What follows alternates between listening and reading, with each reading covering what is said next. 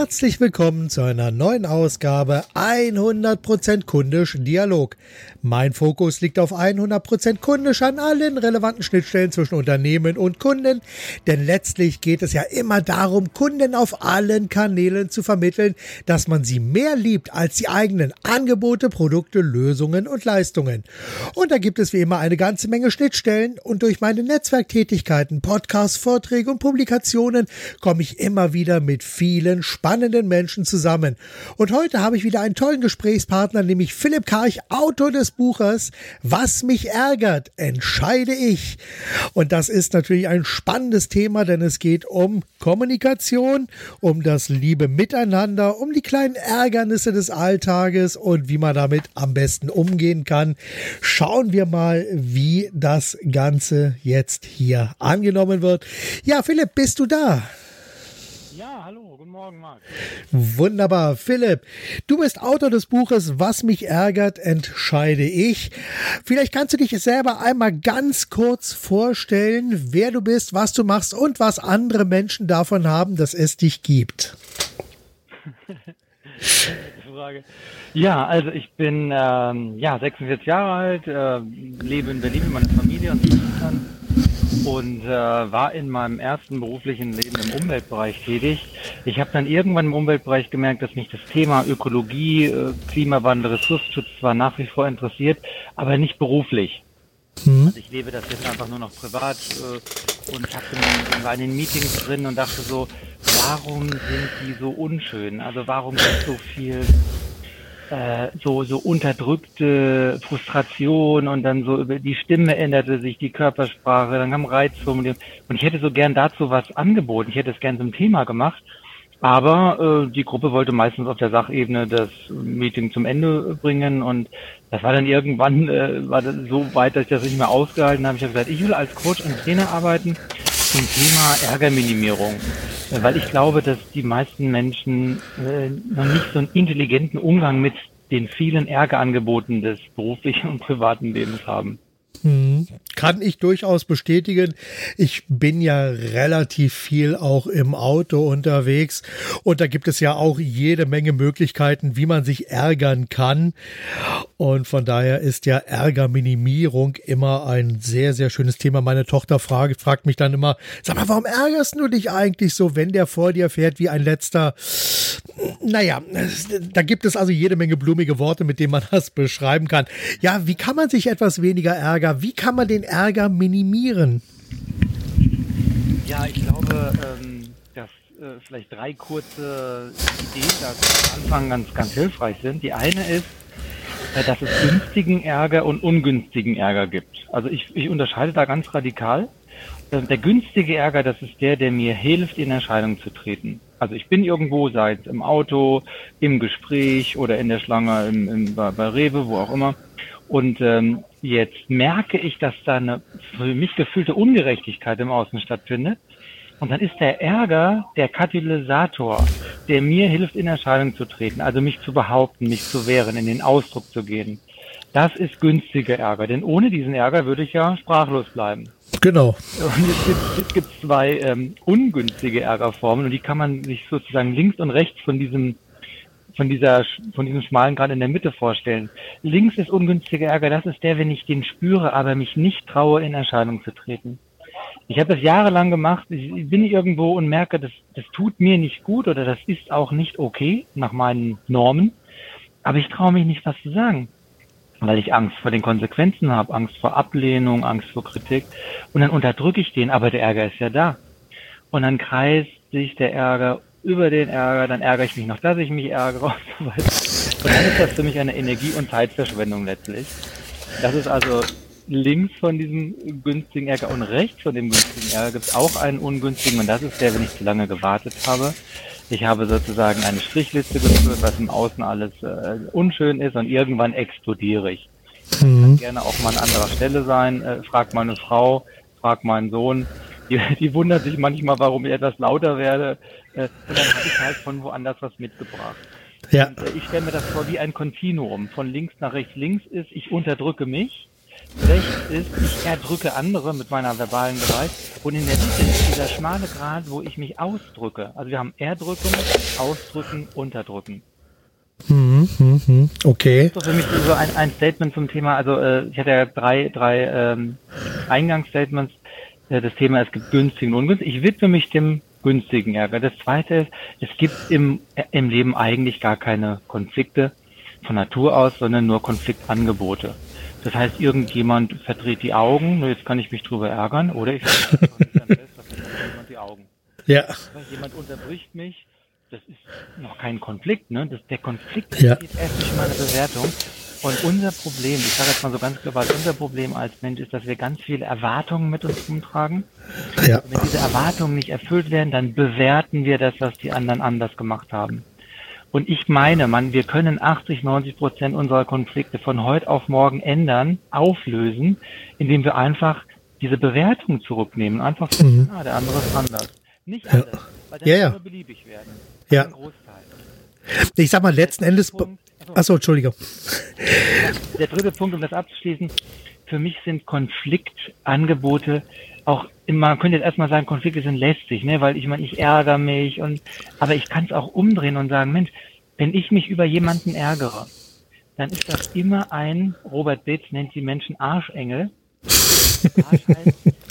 Erstmal ab, ne? ich bin in einer heftigen Reaktion, das ist unvermeidbar und das ist ja auch gut so, denn das bringt mich ja in eine Handlungsbereitschaft. Aber auf den zweiten Blick ergänzt sich dann das Wort Engel und sagt, Mensch, wenn du Mensch in der Lage bist, bei mir Ärger auszulösen, dann zeigst du mir gerade was, was ich bei mir noch nicht gel gelöst oder geklärt habe. Ich kenne mich nämlich manchmal, dann gehe ich durchs Leben und es passiert gar nichts, weil ich mit mir im Reinen bin.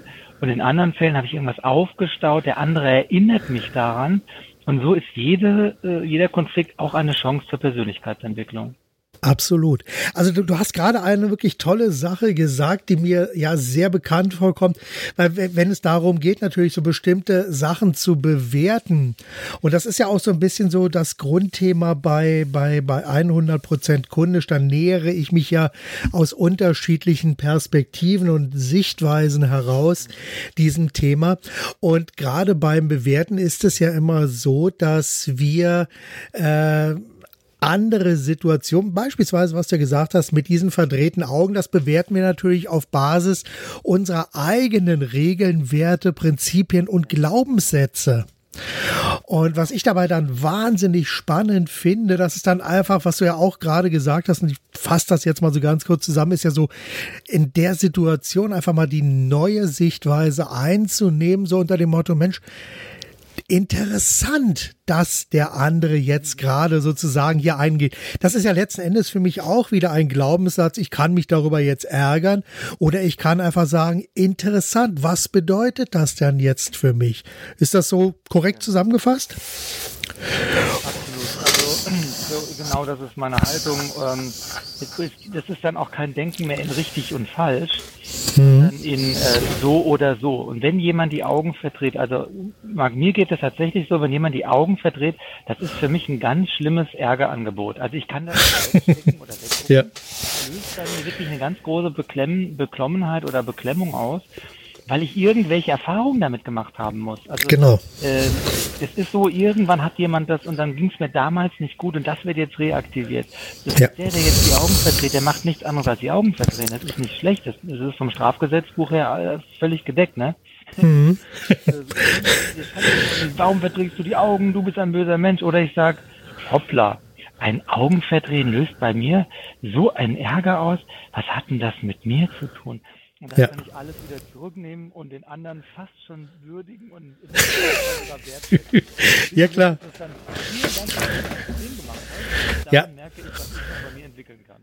Ach, wunderbar. Das ist wirklich eine schöne Sichtweise, dass man ja hier wirklich eine sich gebende Situation selber, und das ist ja eine Eigenverantwortung oder eine eigenverantwortliche Handlung, die man hier äh, vornehmen kann, dass man sie einfach anders bewertet und für sich selbst auch in einen neuen Rahmen einfach stellt und daraus dann vielleicht auch was lernt. Absolut, und wo du das gerade nochmal betonst, so ist ja auch der Titel des Buches gemeint. Was mich ärgert, entscheide ich. Das ist genau diese Wahlmöglichkeit, die ich im Moment des Ärgers habe. Da bin ich dem äh, Verlag Business Village sehr dankbar. Ähm, Herr Grübner aus Markt, der hatte diese glorreiche Idee, ein Zitat von Kinski zu nehmen. Kinski muss wohl mal gesagt haben, wer mich anschreit, entscheide ich. Ja. Und da haben wir einfach das verändert in Ärger und ich finde genau das bringt diese Verantwortung auf den Punkt, die du gerade angesprochen hast. Ja, absolut. Sag mal, in welchen Phasen läuft eigentlich so, so, so ein Ärgerimpuls ab? Wie kann man den aufnehmen? Wie entwickelt der sich? Gibt es da so eine, so, so, so ein Standardphasenmodell, wo man vorgehen kann? Ja, also es, es gibt jetzt verschiedene Reizreaktionsmechanismen, also verschiedene Ansätze dazu. Ich habe für mich das, was mir bewusst war, habe ich zusammengeführt in ein Modell, was mir einfach persönlich hilft und was auch in dem Buch drin steht. Und zwar nenne ich das Biber-Modell. Biber ist ein Akronym und steht für fünf Phasen vom anfänglichen Informationsreiz von außen bis zu meiner Ärgerreaktion. Das B steht für Beobachtung. In dem Fall, ich sehe, wie mein Chef die Augen verdreht. Das ist nur eine Beobachtung. Jetzt kommt die Interpretation dazu. Ich mache einen Abgleich und ich sage, was hat denn das in der Vergangenheit bisher bedeutet? Ja, das war meistens, die Leute waren unzufrieden mit mir, die waren enttäuscht. Dann ist der Chef das jetzt bestimmt auch. Das ist die Interpretation, das I. Dann kommt das B, das zweite B, die Bewertung. Finde ich das gut, dass mein Chef die Augen verdreht, wenn er unzufrieden ist? Oder fände ich es nicht besser, wenn er das liebevoll mit gewaltfreier Kommunikation sagen würde? Nee, ich mag das nicht. Ne? Dann kriegt die Interpretation ein Minus angeheftet, ne? eine negative Energie. Und sobald ich die Bewertung vollzogen habe, kommt die Emotion im Schlepptau sofort hinterher. Und bei Emotionen vermittle ich meinen Kunden meistens sechs wichtige, unangenehme Emotionen. Ja. Und zwar Wut, Ohnmacht, Schuld, Scham Angst und Trauer. Auch hier ein Akronym WOSSAT. Also ich hab dann, bin dann in der Emotion drin und nach mhm. dieser Emotion kommt meine Reaktion. Das ist das R. Die Reaktion ist dann zum Beispiel, dass ich fluche, dass ich weine, dass ich flüchte, was auch immer ich im Außen dann für ein Verhalten zeige. Mhm. Dieses Biber erklärt quasi in diesen fünf Stufen, wie ich von dem anfänglichen Reiz im Außen, das Augenverdrehen, bis zu, äh, sagen wir mal, einem lauten Poltern in dem Raum gekommen bin. Und das ist natürlich innerhalb einer Millisekunde. Ja, Absolut. Ich meine, wir haben ja teilweise so, gerade wenn es dann um Konflikte dann geht und um den Ärger dann geht, dann verfallen wir ja teilweise auch in sehr archaische Verhaltensmuster zurück. Also Angriff, Flucht oder Erstarren, je nachdem, wie wir jetzt gerade getroffen werden. Und da, das, das bringt es natürlich dann sehr, sehr genau dann auf, auf den Punkt, was du gerade gesagt hast. Gefällt mir sehr gut und passt wirklich absolut. Äh, sag mal, Du hast gerade gesagt, äh, für deine Kunden, äh, da machst du auch etwas. Was machst du für deine Kunden ganz genau? Wie bringst du dich in Unternehmen ein? Also was ist da dein, dein sozusagen dein Jobangebot oder dein Angebot, was du für Unternehmen hast? Vielleicht erklärst du das auch nochmal ganz kurz, dass hier vielleicht äh, das, was du machst, noch klarer wird. Ja, gerne. Ähm, ja, es, ist, sind eine Reihe von Formaten, die ich dann äh, flexibel auch immer wieder so ausrichte, wie der Kunde das dann im Einzelfall benötigt. Also das eine Produkt oder Formate heißt Führungskräftetraining, wenn, wenn gerade junge Nachwuchskräfte dann äh, von der fachlichen zu einer personalen Verantwortung auch gelangen, ähm, die dann über einen Zeitraum einfach fit zu machen für ja, die ganzen Ärgereinladungen, die man in der Rolle als Führungskraft haben kann, also Führungskräfteentwicklung. Das zweite sind so Infotainment-Vorträge, wenn ein Veranstalter so einen Kongress oder so hat, ähm, äh, dann, dann komme ich da hin und halte einen Vortrag, dreiviertel Stunde, eineinhalb Stunden. Das ist dann eher äh, frontal, also wo ich einen Vortrag mhm. halte, aber sehr interaktiv durch kleine Anekdötchen und, und Übungen. Äh, ein drittes Thema oder ein drittes Format sind Konfliktklärungsgespräche. Also wenn zwei MitarbeiterInnen, Mitarbeiter nicht mehr so richtig miteinander können, oder der Chef nicht, dann, dann komme ich gerne dazu. Das ist so eine Art Mediator, wobei das ist ein geschützter Begriff. Diese Ausbildung habe ich nicht. Ich mache das mhm. mit meinem Bodenportfolio. Ja. Und was dann oft noch, ich sag mal, abfällt, ohne das negativ zu meinen, sind dann Einzelcoachings. Also da war jemand mhm. bei mir im Seminar. Ach so, das heißt gar nicht genau Seminare bei Bildungseinrichtungen ist, wäre das vierte. Und mhm. manchmal kommen halt Leute zu mir und sagen, du, ich würde da gerne mal privat ein bisschen weiter äh, forschen. Und dann wäre das fünfte Format ein, ein Einzelcoaching. Hm, okay.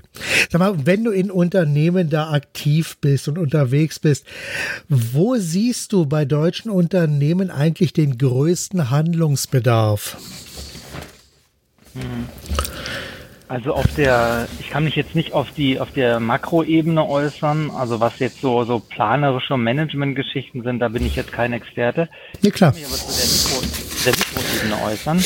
Ähm, also was ist so zwischenmenschlich das große Thema? Und wenn ich das runterbreche auf, auf die, die, die wesentliche Problematik, dann ist das, dass fast alle Menschen mit einem riesen Ego durch die Gegend laufen und mit einer riesen Angst. Mhm. Ego und Angst zusammentust. Kannst du dir vorstellen, was das für eine Das ist eine explosive Mischung. Ja, und, und das eine ist das Explosive und das andere ist diese passive Aggression, die dann oft so rüberkommt, ne? dieses ganze Manipulative.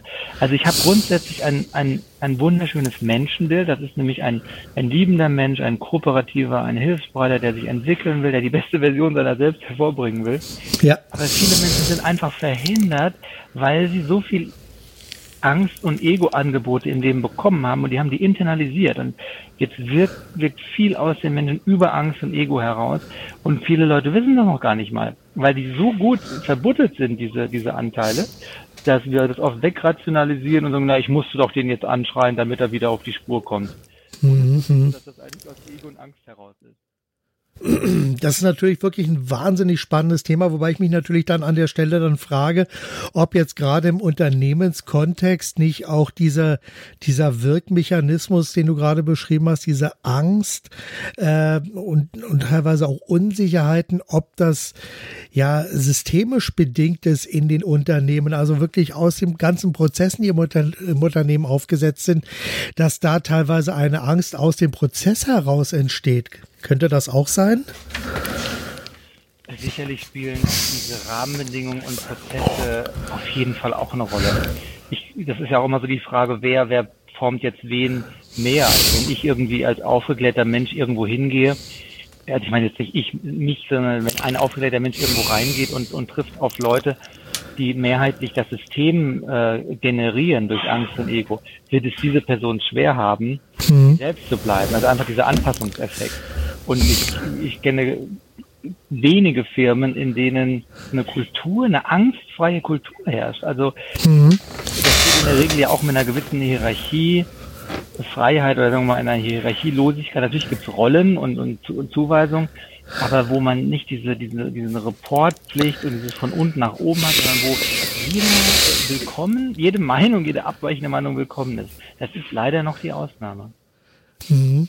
Ja, es ist ja teilweise auch so, wenn wir äh, dann uns dann so über ja Gehaltsmodelle unterhalten, wo dann äh, streckenweise äh, ein Festgehalt und variable Vergütung, die dann an bestimmten Ergebnissen geknüpft ist. Ich meine, da haben wir ja dann schon genau das Problem, dass hier äh, so ein Auslöser mit drin ist, der Motto, wenn ich das so und so jetzt nicht mache, dann kriege ich sozusagen meinen Bonus nicht, so dass man hier auch vielleicht aus dieser Situation heraus dann in ein Muster hinein verfällt, äh, wo sich die ganze Sache dann voll vollkommen anders entwickelt. Und da ist natürlich dann auch wieder eine Frage über die Zeit hinweg, wie sich so etwas manifestiert.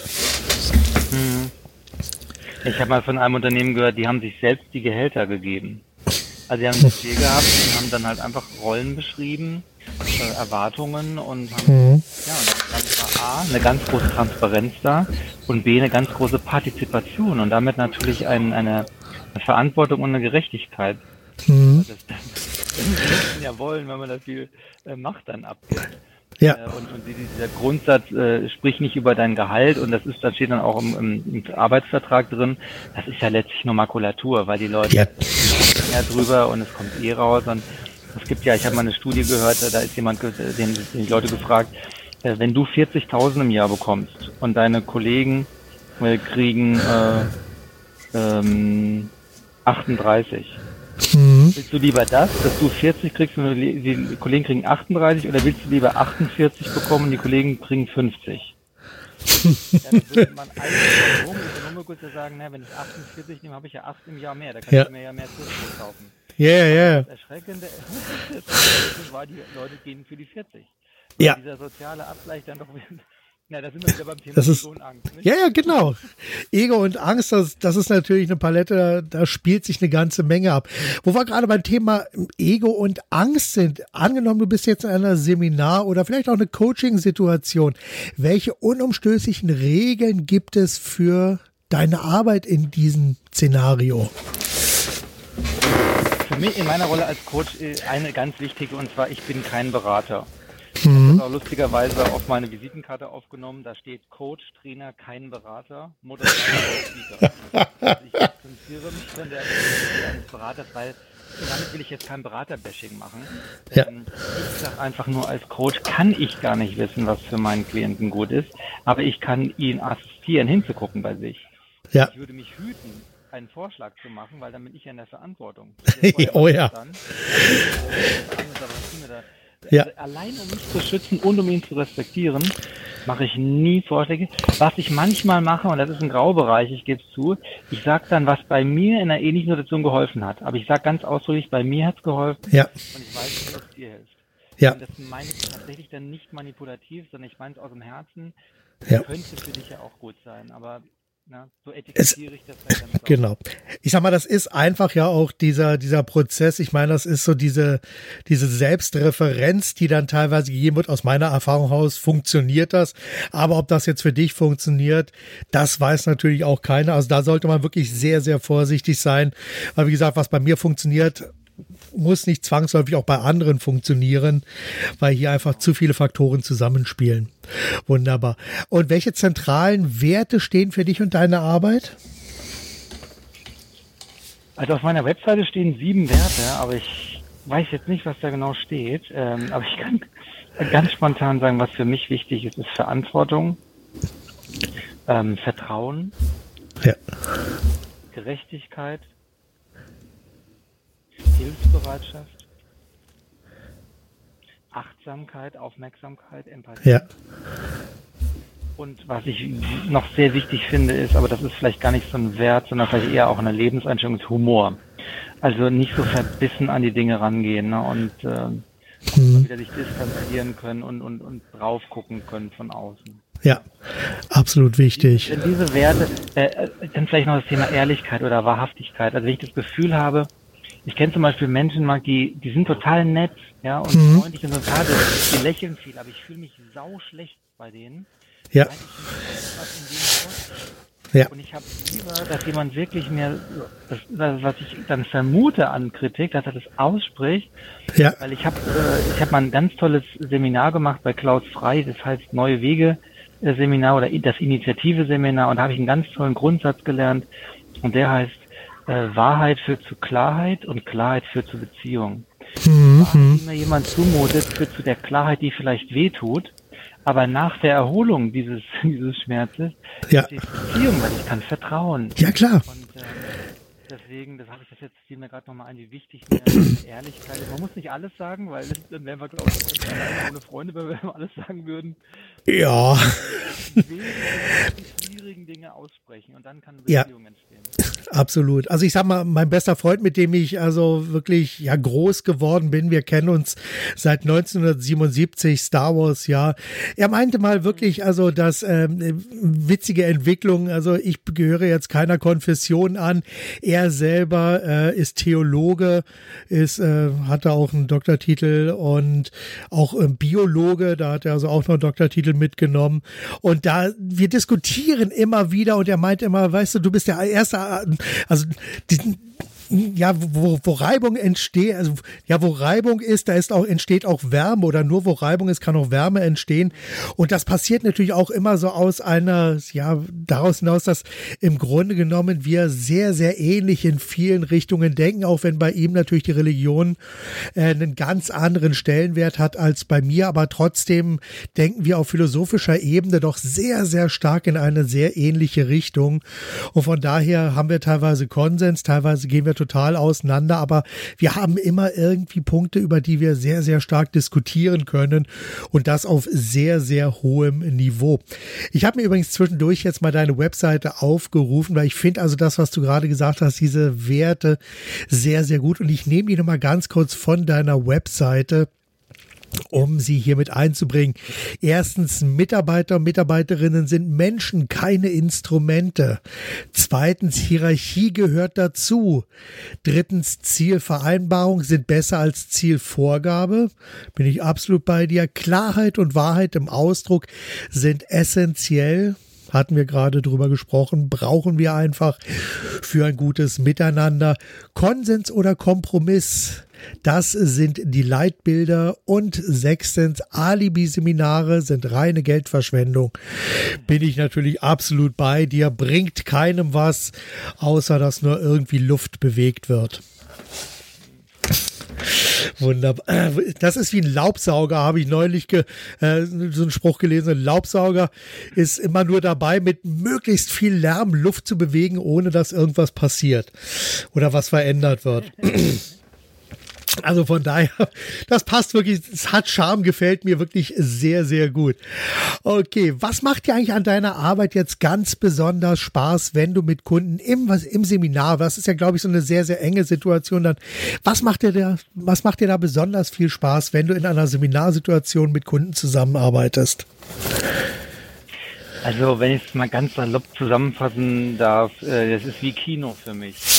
Also normalerweise gehst du ins Kino und zahlst Geld, ne? Und ja. dann, ähm, mein Gott, dann sitzt du dann zwei Stunden und große Gefühle und du lernst was, gehst nach Hause und sagst, wow, das menschliche Leben, das ist doch ein Fest. Und wenn ich ins Seminar gehe, da geht's mir fast so. Es ist Kino ja. in dem Sinne, dass es wird viel gelacht, es wird viel gelernt, als wenn ich es so behaupten darf. Ähm, es ist immer ganz viel Emotion, aber äh, eben in Bezug auf ein Problem mit denen die Leute am Anfang da sind und das Problem ist am Ende weg oder kleiner.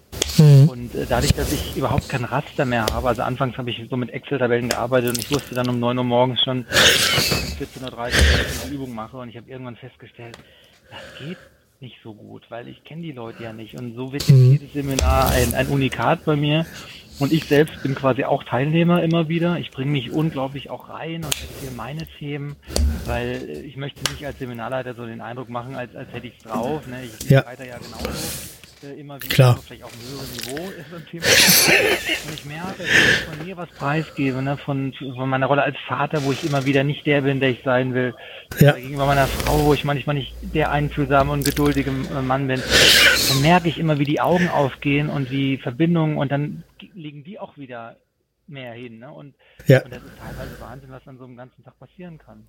Absolut. Das ist echt eine emotionale Achterbahnfahrt. Erlebe ich auch immer wieder, wenn ich also jetzt im Strategiecoaching bin und so. Das ist einfach, da kommt sehr, sehr viel Emotion damit rein und Höhen und Tiefen und teilweise noch so Seitenthemen werden damit eingespielt. Und das ist wahnsinnig spannend, was sich da teilweise am Ende des Tages ergibt. Und manchmal ist man auch an einem vollkommen anderen Ziel angekommen und ist trotzdem sehr zufrieden. Wunderbar. Lass uns jetzt mal so ein paar kurze Fragen stellen und du versuchst einfach mal kurze Antworten zu formulieren und dann schauen wir mal, wie wir da weiterkommen. Welche drei Bücher hast du zuletzt gelesen? Fallen dir die spontan ein? Ja, und zwar ähm, Gespräche mit Gott von Donald, Neil Donald Walsh. Mhm. Dann, ähm, äh, Der Weg des wahren Mannes mhm. von David Dada und Die Grenzen der Toleranz von, ich glaube, Salomon Schmidt hieß er. Okay. Spannend, okay. Wo, warte mal, was tust du regelmäßig für deine persönliche Weiterbildung? Ich besuche Seminare. Ich mhm. habe frei vorhin genannt. Äh, genau. bietet da wunderbare Dinge an, wo ich immer wieder bin. Ähm, ja, ich habe auch drei Therapien hinter mich gebracht. Das war eine Weiterbildung, wenn man so will. Definitiv. Das ist, eine, das ist eine, äh, eine Reflexion, glaube ich, auch einfach. Also immer wieder ja. innehalten, meditieren, ne, wo ich ja. viel. Beim Joggen ist mich eine Fortbildungsveranstaltung, weil das Ja, ja, das mache ich immer mit, wenn ich mit meinem Hund eine Runde gehe. Das ist also so meditativ und reflektiv, um hier einfach über verschiedene Sachen nachzudenken, mal abseits vom Rechner. Und auch das Smartphone wird in der Regel zur Seite gepackt und da kann man eine ganze Menge mitnehmen. Wunderbar. Hast du ein Lieblingszitat? Entweder ja, die hat noch eine Ergänzung. Es gibt noch eine andere, weil, weil ich gerade über Seminar gesprochen hatte. Ähm, es gibt einen Verein in Deutschland, MKP, Mankind Project Deutschland. Das ist ein Verein von Männern für Männer. Da geht es einfach darum, so die eigene Männlichkeit für sich so äh, sich bewusst zu machen und zu entwickeln. Und da gibt es ein ganz tolles Seminar, das MBTA, und es gibt Folgeseminare. Also da bin ich auch mitten im Prozess. Mhm. Ich gemerkt habe, dass ich als Mann einfach auch noch so auf der Suche bin, äh, auf der einen Seite ne, so, so Weichling und Softie, auf der anderen Seite Shovi, Macho, das sind so die Dinge, die ich nicht hin will. Und wer Ja. bin ich denn dann so in der Mitte? Ne? So ein Mhm. starker, weicher Mann, ein verletzlicher Mann. Und da helfen mir diese Seminare enorm. Also alle Männer, die das jetzt hören, da mache ich gerne Ja. Werbung für diese Seminare, jetzt keine Provision zu bekommen, sondern Mhm. ich halte es einfach eine ganz tolle Arbeit. Spannend. Wunderbar.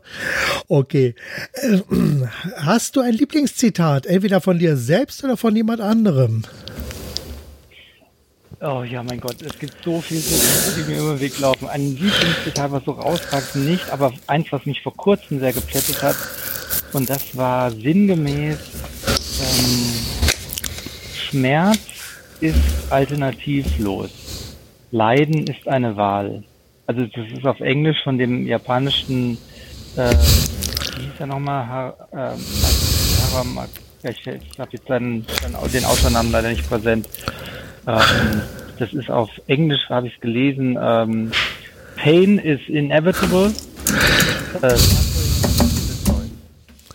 Mhm. Ja, wunderbar. Klingt sehr gut. Okay. Aus welchem Fehler hast du am meisten gelernt? Buh. Aus welchem Fehler habe ich gemacht?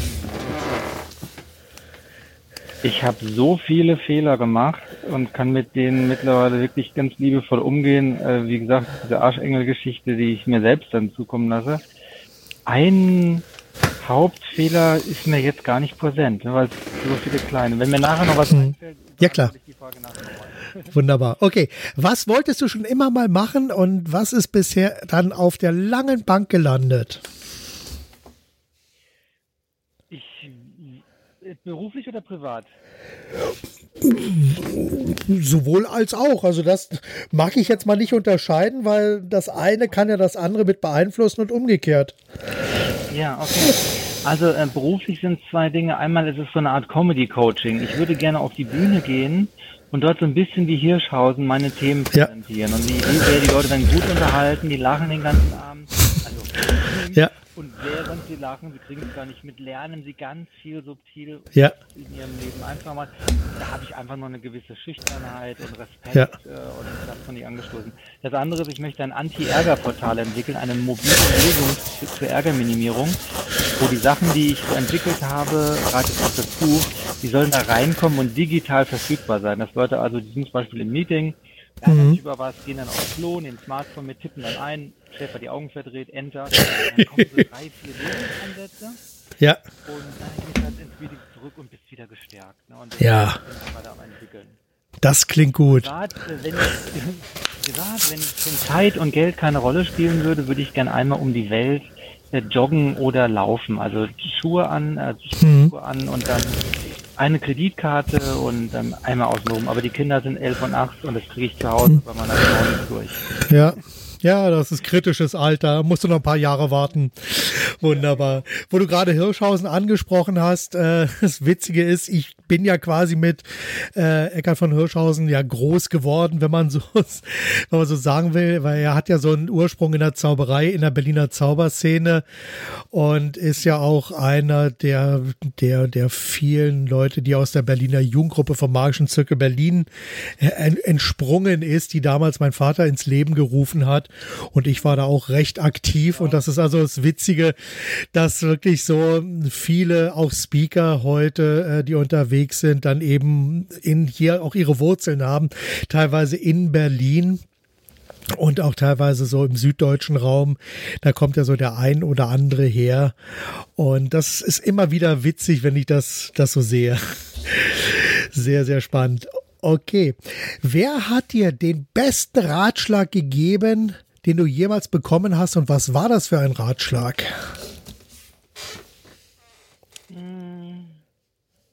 Ja, ich denke, das ist Walter Bott. Das ist ein äh, geschätzter, früher war es nur mein Mentor, mittlerweile ist er ein Promotionspartner und einfach ein ganz, ganz enger Freund geworden.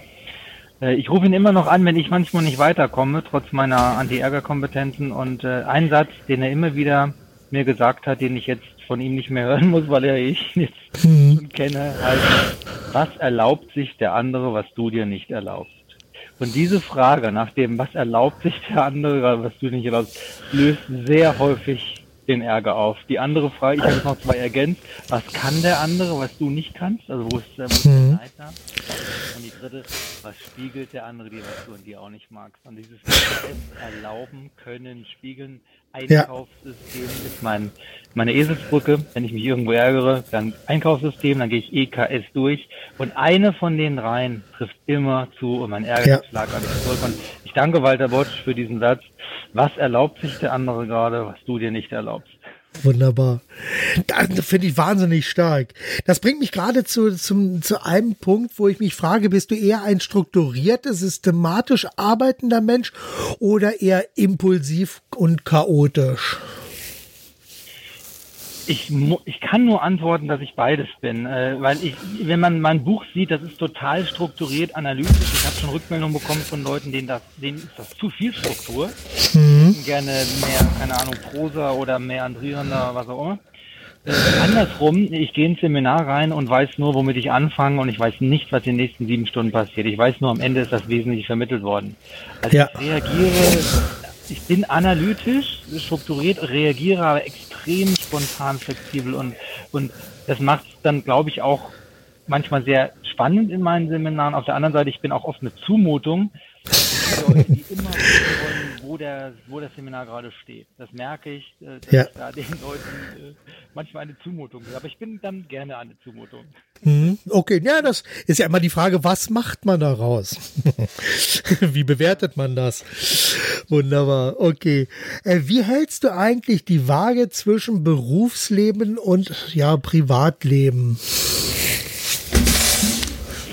Also, es ist bei mir so, dass ich ähm, eigentlich da gar nicht unterscheide, weil wenn ich im Beruf bin, da bin ich auch der private Philipp. Also, es ist bei mir so verschmolzen mittlerweile wenn ich dann zu Hause bin, bin ich auch immer der Ärgerminimierer äh, für dann mich selbst oder meine Familie. Ähm, manchmal, wenn ich es übertreibe, sagt dann meine Frau zu mir, ja, Herr Coach. Äh, bin ich über das Ziel ausgeschossen und war ein bisschen zu belehrend. Aber es ist so, dass ich gar nicht so dieses strikte, jetzt bin ich der, jetzt nicht der, sondern das äh, ja. was ich aber brauche, um, um halten zu können, ist extrem viel sportlichen Ausgleich. Also ich gehe jeden zweiten Tag joggen oder Schwimmen, Sauna, Sauna ist für mich das Allergrößte. Das ist wirklich so dieses komplette Aussteigen und Zurückziehen. Ja. Das hat ein bisschen was von, ich weiß ja nicht, wie das damals war in der Gebärmutter, aber ich glaube, das war das. Ne? Dumm. Ja, das ist ja nicht erreichbar. In der, und wenn ich das in längerer Zeit nicht bekomme, dann merke ich, dass mein Körper, dass ich auch gereizter bin. Ja. Ja, da, da, kann ich sehr, sehr gut nachvollziehen. Das ist dann so ein, so ein Stresslevel, der irgendwann erreicht ist und da, da braucht man einfach einen Ausgleich. Der muss irgend, irgendwie irgendwo her. Sag mal, gibt es bei deiner Arbeit so bestimmte Werkzeuge, die du ganz besonders gerne benutzt, die dir sehr viel weiterhelfen? Oder ist es das Blatt Papier oder Programme oder gibt es da irgendwas, was du für deine Arbeit ganz besonders gerne nutzt?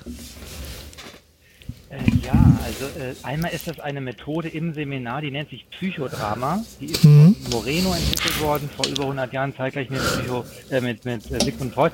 Und Morenos Grundhaltung war, Handeln ist heilender als äh, Reden. Und wenn du so willst, in, eine moderne Idee von Rollenspielen. Also niemand hat mhm. Bock auf Rollenspiele, ich sag mal so platt, aber die psychodramatische Arbeit heißt, wir tun so, als wäre das jetzt hier real. Ja. Wo war diese Auseinandersetzung mit deinem Chef? Hier, okay, an dem Kopierer, guck mal, dieser Tisch, das ist jetzt der Kopierer, du bist du, jetzt brauchen wir den Chef.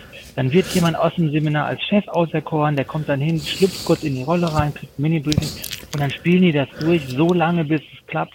Und dann hat er nicht nur kognitiv gelernt, emotional und, und physisch. Also das ist ein ganz wichtiges Tool geworden bei mir. Ähm, eine andere Sache jetzt eher im technischen Bereich ist, dass ich verschiedene, also PowerPoint schön und gut, aber ich mache jetzt, mache jetzt viel mit Prezi auch, ne, dieses Zoom in mhm. Out und habe jetzt eine tolle Software noch kennengelernt, die äh, heißt, ist also Soho, Z-O-H-O ist der Anbieter aus Indien, die haben so ein ganzes Set an äh, Tools, die man als Unternehmer wunderbar integrieren kann. Also ein CRM-System und dann ist da auch eine, ein Online-Meeting-Tool drin und ein Newsletter-Tool und ein Billing-Tool, alles da in einem Paket. Und so kann ich jetzt meinen, ähm, meinen Kunden auch öfter digital nebenbei kleine Angebote mhm. machen. Mhm, was ich gerne äh, verwende, äh, wenn ich Vorträge vorbereite, ist eine Mindmap, also so Mindchat Manager, wie das heißt. Manchmal auch nur so auf Zettelchen. Ich mache, nehme so ein paar DIN A4 Zettel, äh, sehr kleiner die und schreibe auf Zetteln lose Gedanken und dann schiebe ich die mit den Händen so lange hin und her, bis so dieser rote Faden. Also ganz archaisch, ja. äh, ja. analog. Ist auch dabei. Wunderbar. Super. Kommen wir jetzt so langsam auf die Zielgeraden.